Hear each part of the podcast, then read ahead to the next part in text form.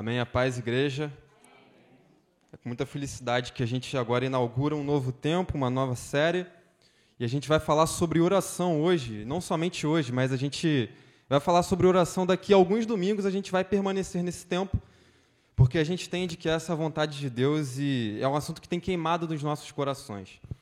Então eu vou pedir para os irmãos abrirem inicialmente, mas se puderem manterem as suas Bíblias abertas, no livro de. na carta aos Efésios. Eu vou ler na versão NVT, ela vai passar aqui. Efésios capítulo 6, versículo 18, apenas um versículo. Efésios, carta de Paulo aos Efésios, capítulo 6, versículo 18.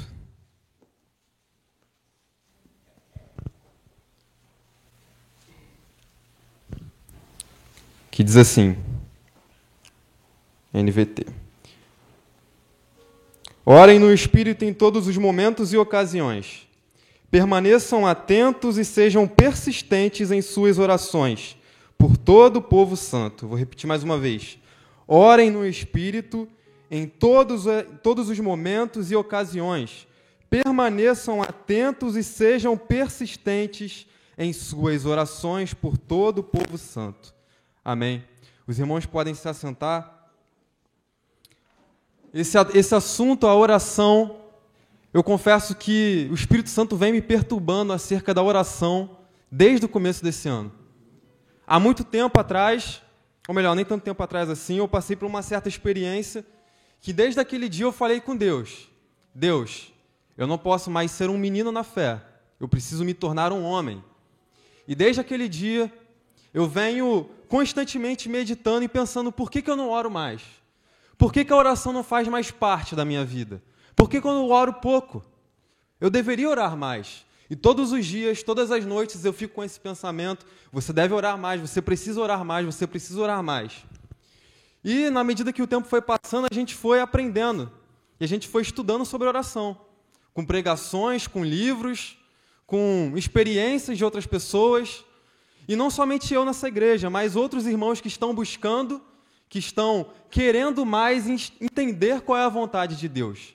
E tem pessoas nessa igreja aqui orando, irmãos, dia e noite, jejuando dia e noite, em prol de um avivamento. A gente crê que essa cidade, que esse bairro, ele pode ser impactado pelo poder de Deus. E a gente aprendeu anteriormente sobre o jejum, né, na última série. Eu creio que muitos irmãos aqui têm colocado em prática a vida de jejum, e a gente aprendeu que o jejum é uma mortificação, uma forma de mortificar o nosso corpo. Mas mais do que isso, hoje a gente quer falar sobre a oração. A oração, diferentemente do jejum, que é uma expectativa de Deus, ela é uma ordenança. A gente vê ao longo das Escrituras uma série de passagens onde não só o próprio Messias, mas os apóstolos nos dizem: vocês precisam orar, orem sem cessar. E a oração ela faz parte de fez parte, faz parte da história da vida da igreja.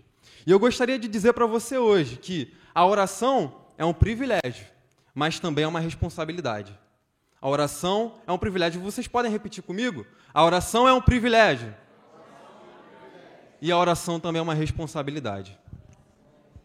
E o meu objetivo hoje é fazer com que vocês, nessa, nesse primeiro capítulo da, dessa série de mensagens, para as próximas mensagens, nas próximas semanas, orem mais, Orem mais. Se você ora 10 minutos, ore 20 minutos. Se você ora meia hora por dia, ore uma hora. E nós precisamos buscar mais a Deus. A palavra de Deus, quando está falando sobre oração, ela não fala pouco sobre oração, mas ela fala muito. Quando a gente vê, a gente vê a oração como uma prática que ela é abundante, tanto no Antigo quanto no Novo Testamento. E a gente fica se perguntando, a gente faz tantos eventos, a gente se reúne tanto, mas qual é a nossa verdadeira identidade? Qual é a verdadeira identidade de um povo de Deus? E eu fiquei pensando nisso e eu me lembrei de certas coisas que eu vejo no meu dia a dia na prática. Quando a gente tenta, por exemplo, no, no mundo jurídico, conversar com o juiz é um pouco difícil. Porque o juiz ele é um cara muito requisitado, que o advogado normalmente precisa despachar, marcar uma, uma reunião com ele, e é uma dificuldade. Nem sempre o juiz ele tem é, muita paciência para falar com os advogados. Eu pensei nisso, mas eu também pensei nos famosos. Já viram como é que funciona para os fãs irem até os famosos? Eles pegam filas, eles ficam aguardando no meio de multidões, aguardando falar com aquele, com aquele famoso, com aquela pessoa. Mas nós que temos um Deus à nossa disposição, o Altíssimo, soberano, a pessoa mais importante do universo, que pode ser requisitada, que pode ser acionada a qualquer momento, a gente não faz isso. Por que a gente não faz isso? E o que é a oração de fato? Esse assunto tem me perturbado. No começo do ano, eu li um livro muito bom, que eu creio que alguns irmãos aqui também já leram, chamado A Quarta Dimensão, do irmão Pong Shu, pastor que era pastor, ele já faleceu, da maior igreja do mundo. E ele conta no seu livro que, dependendo do ambiente onde ele ia, ele precisava orar duas vezes mais. Ele não conseguia pregar na igreja dele da mesma forma como ele pregava na China. Quando ele ia pregar na China, ele precisava orar três vezes mais antes de preparar um sermão, porque ele sentia que aquele ambiente espiritual não era favorável. Então, meus irmãos, se nós escolhemos hoje aqui bênçãos espirituais, um derramar do Espírito, eu creio que não todos ainda, mas vamos todos ser impactados. É porque tem pessoas que estão orando, é porque tem pessoas que estão orando por um ambiente espiritual favorável ao favor de Deus. Então, a gente aprende que a oração, ela tem o poder de não somente mudar a minha vida pessoal, a minha vida numa intimidade com Deus, mas também a minha cidade. O pastor Michael Duque Estrada, a gente tem conhecido o ministério desse homem, ele conta que ele tem um ministério lá na, na rua, lá na, na rua do, Rio de Janeiro, que eu esqueci o nome agora, aquela rua onde é muito frequentada por prostíbulos, que tem um número excessivo de prostíbulos. E ele tem um ministério que a oração dura 24 horas, de, 24 horas naquela igreja. Eles não param de orar. Eles sustentam as pessoas para estarem orando. Agora eu realmente me esqueci o nome, é uma rua muito famosa. Mas ele, ele conta que eles oram incessantemente 24 horas e que foi no ano de 2014, salvo engano, uma, uma notícia no Extra disse que relatou que 50% do, da frequência dos prostíbulos tinham caído. 20, 50% do número de frequentadores nesses prostíbulos tinham caído, o comércio tinha caído. Então ele conta que a oração ela afeta não somente a vida espiritual nossa, individual com Deus, mas também a nossa cidade. Então nós precisamos orar e entender como que isso funciona. Como que funciona a oração? Como é a estrutura da oração e como ela se organiza? Talvez quando você pense na oração, você pense nela como uma petição pessoal, uma súplica a Deus. Aqui nas terças-feiras, para os irmãos que não têm a oportunidade de vir, a gente tem feito uma campanha que é muito em prol das nossas súplicas, das nossas necessidades materiais, e a oração é isso, mas também não é só isso. A gente pode sim e deve orar pedindo as, as coisas, das coisas materiais, bênçãos materiais, mas a oração também ela se estende ao campo da batalha espiritual. Muitos irmãos lutam, enfrentam e sentem na pele o peso que é estar orando por, contra potestades, contra os dominadores desse mundo. Aliás, eu fiquei sabendo, né, pastor, que nessa sexta-feira, no sábado, uma entidade rasgou a sua Bíblia, né, que estava aqui no evangelismo, e tem pessoas que oram com essa consciência de que eles estão travando uma batalha espiritual. Mas a oração, ela é pode ser e deve ser como uma petição pessoal, pode ser também como uma batalha espiritual, mas ela precisa ser mais do que isso. E é sobre isso que eu quero falar agora. A oração é uma identidade. É falar com a pessoa mais importante do universo. Meus irmãos, quando Jesus Cristo ele morre na cruz, se vocês se lembram, na passagem ela vai vai contar que o véu se rasga no templo. E naquele momento que o véu se rasga, algo acontece. Algo acontece e ali rompe do Antigo para o Novo Testamento. No Antigo Testamento, não eram todas as pessoas que eram usadas por Deus, ou que poderiam ser usadas por Deus. O Espírito Santo se manifestava nos profetas, para falar ao povo, mas de forma específica. Às vezes, pelo, e muitas das vezes pelos sacerdotes, eles muitas das vezes eles recebiam a voz de Deus, o comando de Deus, e assim eles pregavam e anunciavam o juízo de Deus sobre a nação. Mas quando o véu se rasga, é nos dada uma responsabilidade, é nos dada uma nova condição. Em 1 Pedro, capítulo 9, capítulo 2, versículo 9, diz que nós somos sacerdotes. Sacerdotes. Ou seja, aqueles que eram designados, destinados a terem uma função específica de entregarem a presença de Deus ao povo, agora não é somente essa, essas pessoas, essas pessoas da tribo de Levi. É da tribo de Levi? Isso aí, da tribo de Levi, não estou com a memória fraca. Mas sim a todos nós. Todos nós somos chamados agora de sacerdotes. Ou seja, a responsabilidade de levar a presença de Deus através da oração é nossa, não de um povo específico, não de pessoas específicas, mas da igreja como um todo. O problema é que a gente terceiriza a oração muitas das vezes. O problema é que, como a gente fez aqui, isso não é nenhum problema. A gente vem até uma, uma figura ministerial, um pastor, um presbítero, e a gente entrega o nosso pedido de oração a ele, como se ele fosse resolver todos os nossos problemas, sendo que nós também somos sacerdotes. Nós aprendemos aqui que sim, é importante orarmos com a imposição de mãos. Mas eu queria te estimular hoje, fazer você entender que a oração não é só para mim, mas é para você também.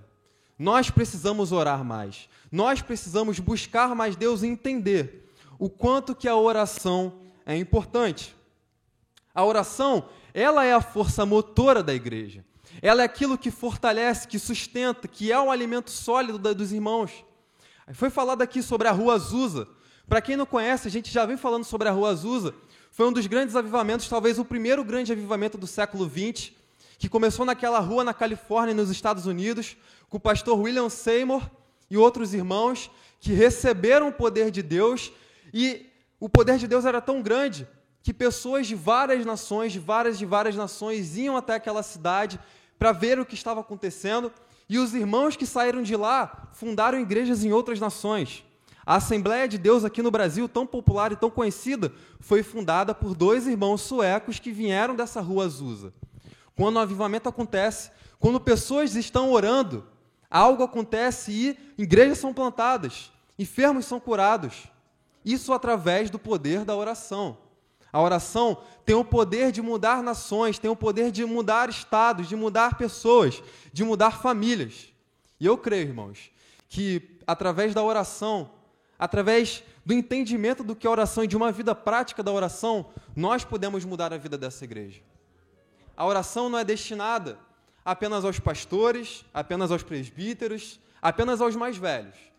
Como eu disse, se nós desfrutamos hoje de um privilégio de uma abundância espiritual, talvez, é porque tem alguém orando. É porque tem alguém orando dia e noite.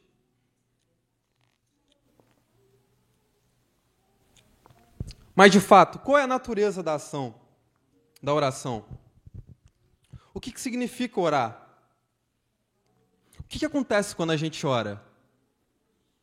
A palavra de Deus Lá no livro de Apocalipse, ela fala que as nossas orações, as orações dos santos, elas sobem como um incenso suave a Deus. E lá no livro de Apocalipse vai relatar ainda que essas orações, elas são como taças sendo cheias, sendo cheias. E no momento Deus derrama essa taça com essas orações dos santos em prol do povo. Então, quando você ora, meu irmão, e a gente aprendeu isso, você está fazendo um depósito, não é, Gabriel? A gente não aprendeu isso? Quando a gente ora, por mais que pareça às vezes que as orações não são escutadas, elas estão sendo depositadas em algum lugar. E esse lugar é a taça que está nas mãos de Deus. Eu creio, irmãos, que se esse povo orar cada vez mais, coisas extraordinárias vão acontecer aqui. E eu digo isso, irmãos, não porque eu estou querendo somente aprender, mas porque eu tenho vivenciado isso. Eu, como comentei para vocês, no início desse ano, eu fiz essa oração e depois coisas começaram a acontecer comigo. Numa noite, eu acordei, acordei no meio da madrugada, pensando muito sobre a oração, e Deus me deu justamente essa mensagem. Me deu todos os tópicos dela. Eu acordei sem entender, pensando em oração. Preciso falar sobre oração, preciso escrever sobre oração.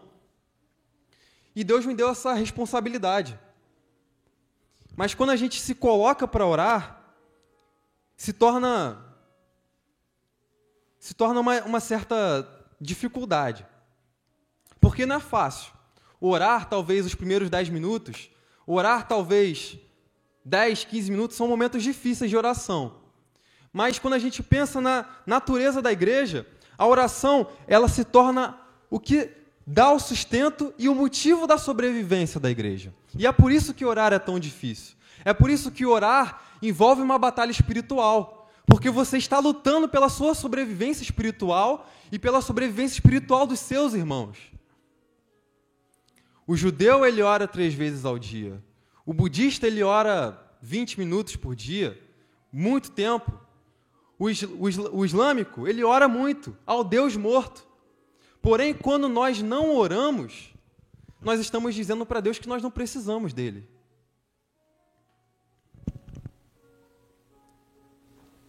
A oração é a forma como a igreja sobrevive. Sem oração, essa igreja não pode ser sustentada, essa igreja não pode existir. Nós oramos sim por bênçãos materiais, que essa igreja cresça materialmente, isso é bom que nós venhamos orar, mas se a igreja não orar pela vida espiritual da igreja, a igreja morre, se dissipa. E existe essa responsabilidade, e talvez seja por isso que a igreja de Atos dos Apóstolos o tempo todo permaneciam unânimes em oração, perseverantes. Então existe uma persistência. E eu gostaria de abrir a sua Bíblia comigo no livro de Amós. Livro de Amós, o profeta Amós.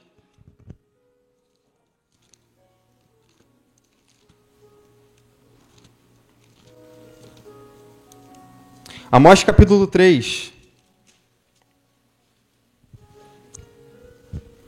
E para entendermos como funciona essa dinâmica da oração, a gente precisa entender como Deus age, como Deus ele faz. Amós capítulo 3, versículo 7. Versículo 7, que diz assim: Agora eu estou lendo na nova Almeida atualizada. Certamente o Senhor Deus não fará coisa alguma sem primeiro revelar o seu segredo aos seus servos, os profetas. Certamente o Senhor Deus não fará coisa alguma sem primeiro revelar o seu segredo aos, aos seus servos, os profetas. Embora Deus seja todo-poderoso, embora Deus seja o Altíssimo e ele faz o que ele quiser, da forma como ele quiser, as Escrituras dizem que a forma como ele age é através de nós. E ele fala aqui, no livro de Amós, que ele fala através dos profetas. Mas por que os profetas? Porque os profetas eram pessoas designadas para serem canal entre Deus e o povo.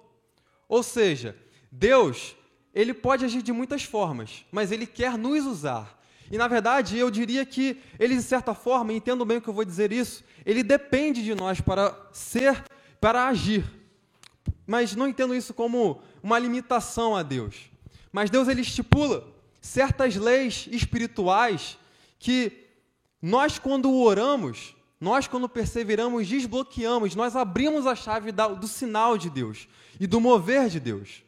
Então era por isso que ele usava os profetas, porque os profetas precisavam ser um canal entre Deus e o povo.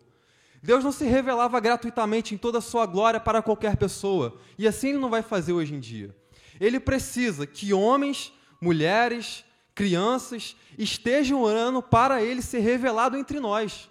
Se uma igreja não ora, se não há profetas na igreja, então não há revelação de Deus. É uma igreja morta, é uma igreja vazia. Se nós queremos que Deus fale entre nós, nós precisamos ser esse canal. Nós precisamos trazer Deus para a nossa presença através de súplicas, de muitas súplicas, de muita oração. Mas eu te pergunto: quando devemos orar e de que forma devemos orar? No livro de 1 Timóteo, e eu convido você também a abrir a sua Bíblia. 1 Timóteo,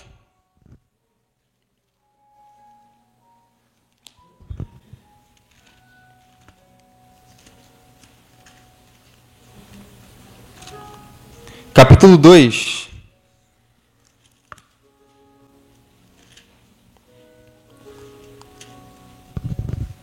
Versículo 1 que diz assim: Antes de tudo, 1 Timóteo capítulo 2, versículo 1 que diz assim: Antes de tudo, Peço que se façam súplicas, orações, intercessões de ação de graças em favor de todas as pessoas. Antes de tudo, antes de tudo, peço que façam súplicas e orações. Irmãos, quantas vezes nós fizemos coisas, tomamos decisões sem consultar a Deus? A palavra é muito clara, é antes de tudo. Então, quando devemos orar, é antes de tudo. Antes de qualquer decisão, antes de qualquer escolha na sua vida, antes de tudo você precisa estar orando. Você deve consultar a Deus a tudo. Deus precisa ser um ser presente na sua vida. Eu me lembro que. Eu me lembro não, né? Isso aconteceu ontem, né? Toda vez que o, o meu primo, para quem conhece o Mateus, ele vai até a minha casa, a gente passa horas conversando, horas e horas e horas conversando. Muito tempo conversando. Nas madrugadas a gente passa conversando. Eu não sei como é que a gente tem tanto assunto assim. E, e o fato é que, quando eu me lembrei do meu primo, como me lembrei dessa relação que eu tenho com ele, eu também me lembrei de como eu não sou amigo do Espírito Santo. De como eu não consulto ele a nada. De como eu tomo decisões no meu trabalho, de como eu tomo decisões na minha faculdade, de como eu tomo decisões na minha família, sem consultar a Deus. E a partir do momento que você entende que todas as nossas decisões, decisões elas precisam ser pautadas e sedimentadas por uma vida de oração, tudo se torna mais fácil. Você para de pecar quando você começa a orar. Não estou falando besteira, porque o que diz lá na oração do Pai Nosso é: oreis para não cair. Ora, se nós oramos para não cair, é porque Deus vai nos dar força para não cair. Lá em 1 João, o apóstolo vai falar: se pequeis, se pecares, temos um advogado justo para nos defender. Mas é se pequeis, não que nós precisamos pecar. Quando nós oramos e nós consultamos a Deus, nós evitamos de pecar, nós evitamos de cair em tentação. Então a oração, ela deve ser feita em todos os momentos, antes de tudo, e como diz também 1 Tessalonicenses capítulo 5, versículo 17, nós devemos orar sem cessar. Existem várias ordens nas Escrituras. Eu, como eu citei aqui, 1 Tessalonicenses, capítulo, 1, capítulo 5, versículo 17, diz para nós orarmos sem cessar. Em Lucas, capítulo 18, Jesus conta o seguinte, que, capítulo 18, versículo 1, Jesus contou uma parábola para mostrar que deviam orar sempre e nunca desanimar. Orar sempre e nunca desanimar. Mas, na nossa vida odierna, né, na nossa vida do dia a dia, a gente ora e se desanima. A gente ora e talvez desiste nos primeiros dez minutos, talvez a gente desiste depois de uma semana, orando por um favor, orando por uma causa. Só que a palavra diz para a gente orar sem cessar. O próprio Jesus se retirava para orar, o próprio Jesus orava dia após dia, antes de tomar grandes decisões, ele orava. Aliás, quando ele estava para ser preso, ele orou e pedindo: Senhor, se tem um plano B aqui, se passar de mim esse cálice, né, se possível, passa de mim esse cálice. Se tiver um plano B, aciona ele, mas eu quero fazer a sua vontade. Ora, Jesus ali estava triste, estava abatido, chorava gotas de sangue. Se o próprio Jesus teve dificuldade, se o próprio Jesus chorou, por que conosco não seria diferente? Por que nós devemos desistir da oração? A oração é, deve ser persistente. A oração deve ser uma, uma forma de comunicação com Deus, não somente falar com Ele, não apenas conversar com Ele, mas uma forma de interceder por Ele, uma intervenção dele nas nossas vidas. Devemos orar sempre. Devemos orar sem cessar. Mas é possível orar de qualquer forma? Será que é possível? Orar de qualquer jeito? Eu falei aqui que, sim, de fato, nós devemos orar antes de tudo, antes de qualquer decisão. Mas a gente pode orar de qualquer forma? No livro de Provérbios, capítulo 28, Provérbios 28,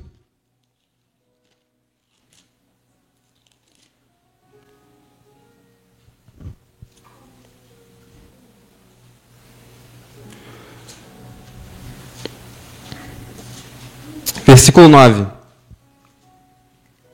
Diz assim, Provérbios capítulo 28, versículo 9.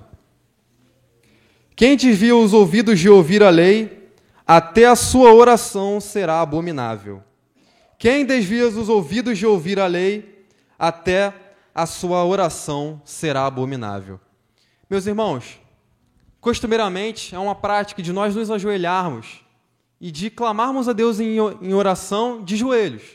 Mas esse ato não foi inventado do nada. Ele representa uma subordinação e uma rendição e uma humilhação a Deus.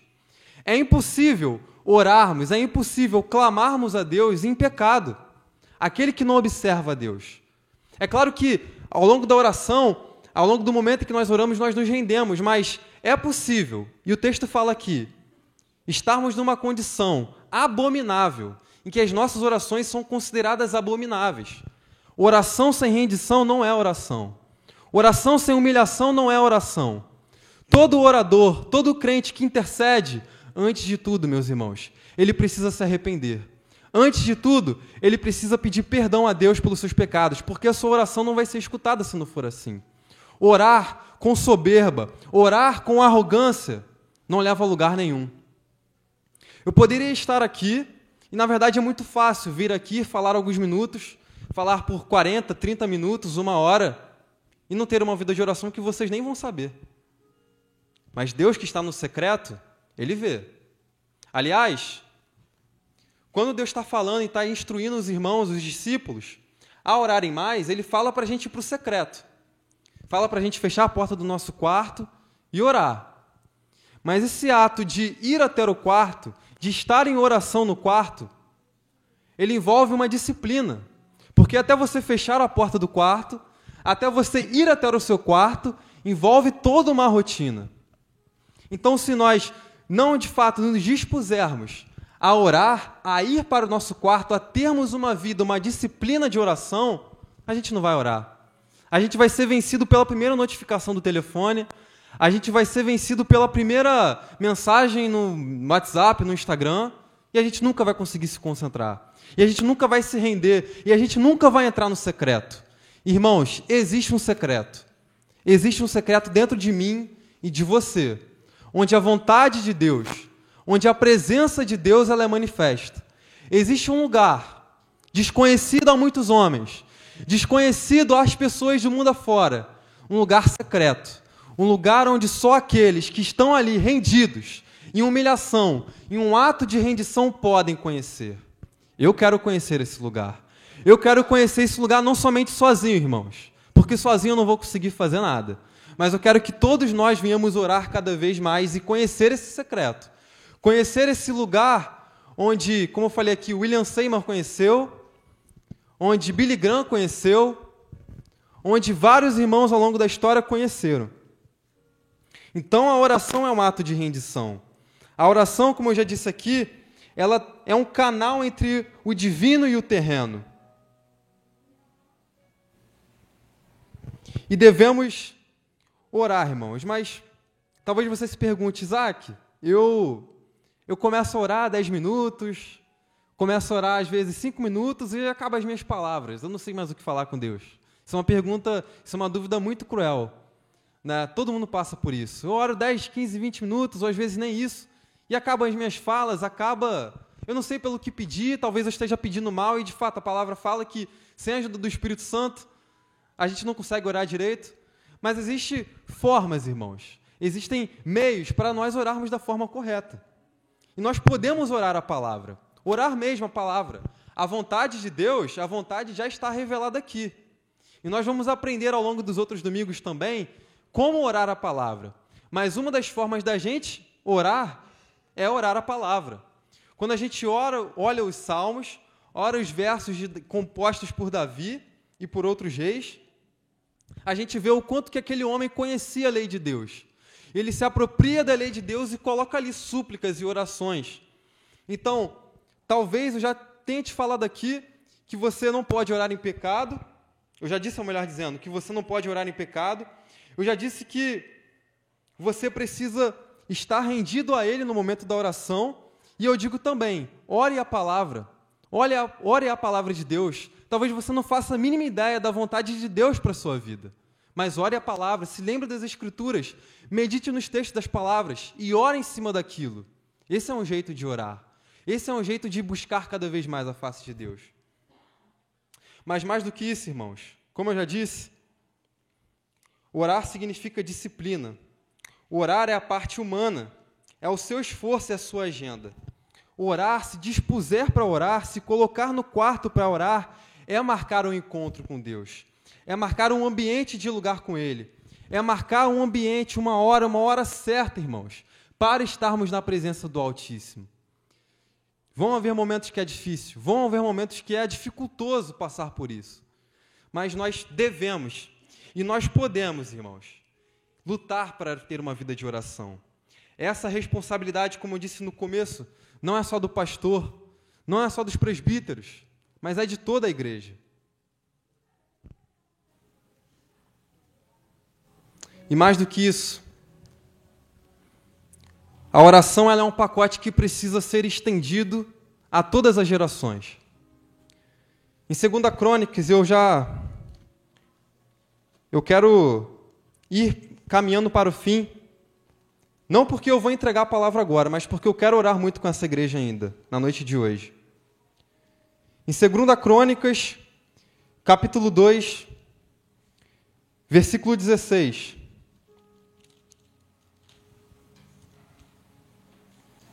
Segunda Crônicas.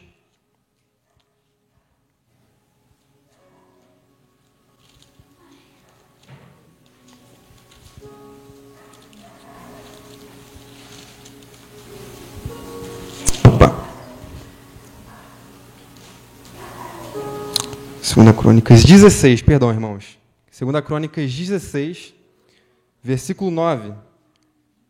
Diz assim: Segunda Crônicas, capítulo 16, versículo 9. Porque quanto ao Senhor, os seus olhos passam por toda a terra para dar força àqueles cujo coração totalmente é dele. Vou repetir mais uma vez. Porque quanto ao Senhor, os seus olhos passam por toda a terra para dar forças àqueles cujo coração é totalmente dele. Meus irmãos e minhas irmãs, nesses últimos dias, o Senhor tem me incomodado. Tem me incomodado para falar com os jovens, especificamente com os jovens. Jovens, a nossa geração, os nossos ancestrais, aqueles que nos antecederam, um dia eles vão morrer. Muitos já estão indo embora. E onde vocês estão? A palavra de hoje especificamente é para vocês. Vocês que são da minha idade, vocês que são um pouco mais novos. Nós precisamos assumir essa responsabilidade de oração e clamar cada vez mais. Jovens, existe um dever, existe um privilégio, sim, que é estar no ambiente de oração, mas existe uma responsabilidade. Por muito tempo eu negligenciei essa prática. Por muito tempo eu não estive no lugar onde eu deveria estar. Por muito tempo eu não estive no secreto, eu não estive no meu quarto. Mas a partir de hoje, eu oro para que essa igreja, para que esses jovens venham orar mais e buscar cada vez mais. Irmãos, vamos ficar de pé.